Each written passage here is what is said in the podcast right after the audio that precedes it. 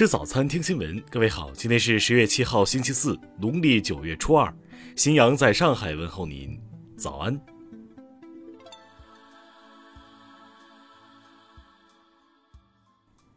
首先来关注头条消息。当地时间四号晚，美国加利福尼亚州称有十四点四万加仑，约合五十四点五万升的原油发生泄漏。同一天，加州政府宣布奥兰治县进入紧急状态。以调集更多资源对受灾区域进行清理。随着原油泄漏事件的不断发酵，越来越多的证据表明，有关部门在事故发生初期存在严重失职。事发时，输油管道向大海排放原油长达十二个小时，期间包括海岸警卫队、涉事石油公司等在内的相关方没有任何人采取行动阻止泄漏。加州州长紧急服务办公室在当地时间一号傍晚六点左右就收到原油泄漏的相关消息，然而有关部门却隐瞒了这一消息近二十四个小时后才向民众公开，导致第二天成千上万名游客前往被污染的海滩时，生命健康遭受严重威胁。听新闻早餐知天下大事。自新疆乙级兵团三号晚首次公开通报发现两例无症状感染者以来，截至六号九点，当地新冠肺炎疫情已通报一例确诊病例，四例无症状感染者。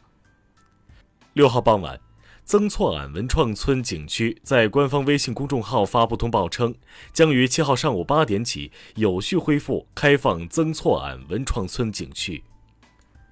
山西省蒲县京坡村一带五号晚十一点左右发生山体滑坡，造成五人被埋压。经过连夜抢险救援，被困人员全部救出，其中四人遇难，一人受伤。据了解，遇难者主要为交警值班人员。五号八点到六号八点，广元大部和巴中、南充等地降暴雨，多条河流出现超警戒水位洪水。截至六号八点。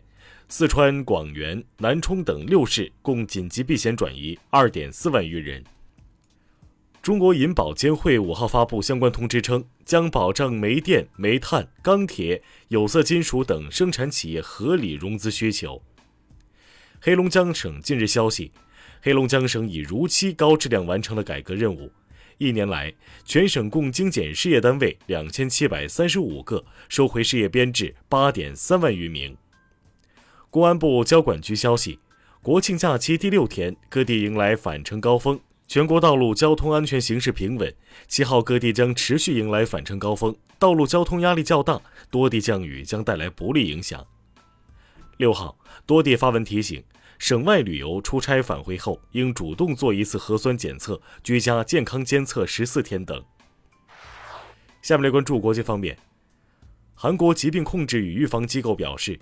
孕妇可从十月八号开始预约接种辉瑞或莫德纳新冠疫苗，接种启动日期为十月十八号。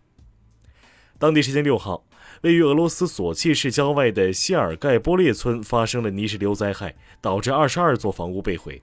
据介绍，该村内有七十多人生活，当地政府宣布进入紧急状态。福布斯杂志五号公布的二零二一年美国四百富豪榜显示，唐纳德·特朗普二十五年来首次跌出该榜单。据美国盖洛普咨询公司五号公布的民意调查结果显示，目前美国民众对美国民主党和共和党持负面态度人数占比分别为百分之五十五和百分之五十六。欧盟各国经济和财政部长五号在卢森堡召开会议，讨论欧盟经济复苏计划实施情况等议题。德国绿党和自由民主党六号说，这两个政党决定七号起与社会民主党启动三方谈判，讨论联合阻隔事宜。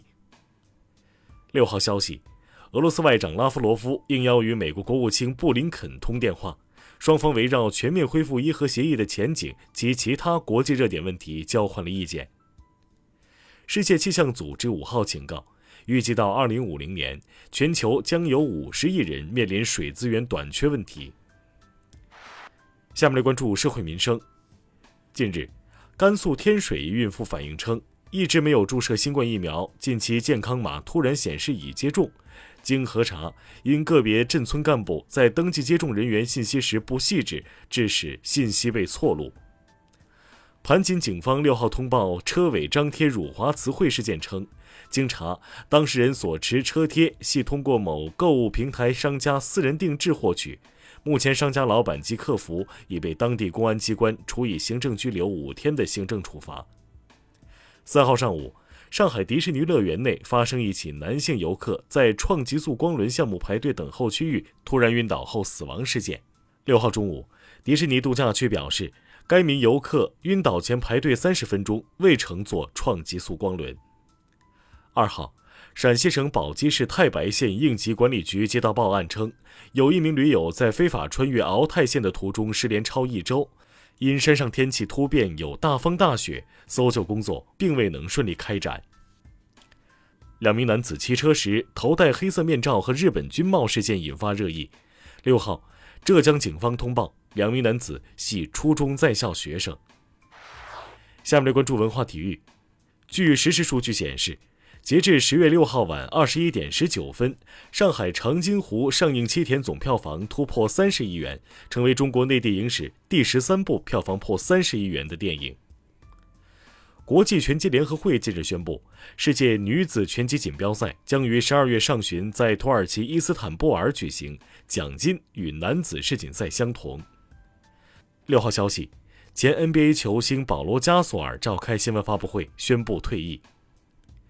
五号，二零二一年全国五子棋锦标赛开幕式上，国家体育总局棋牌运动管理中心主任、中国棋院院长朱国平表示，将进一步加大对五子棋项目的扶植力度。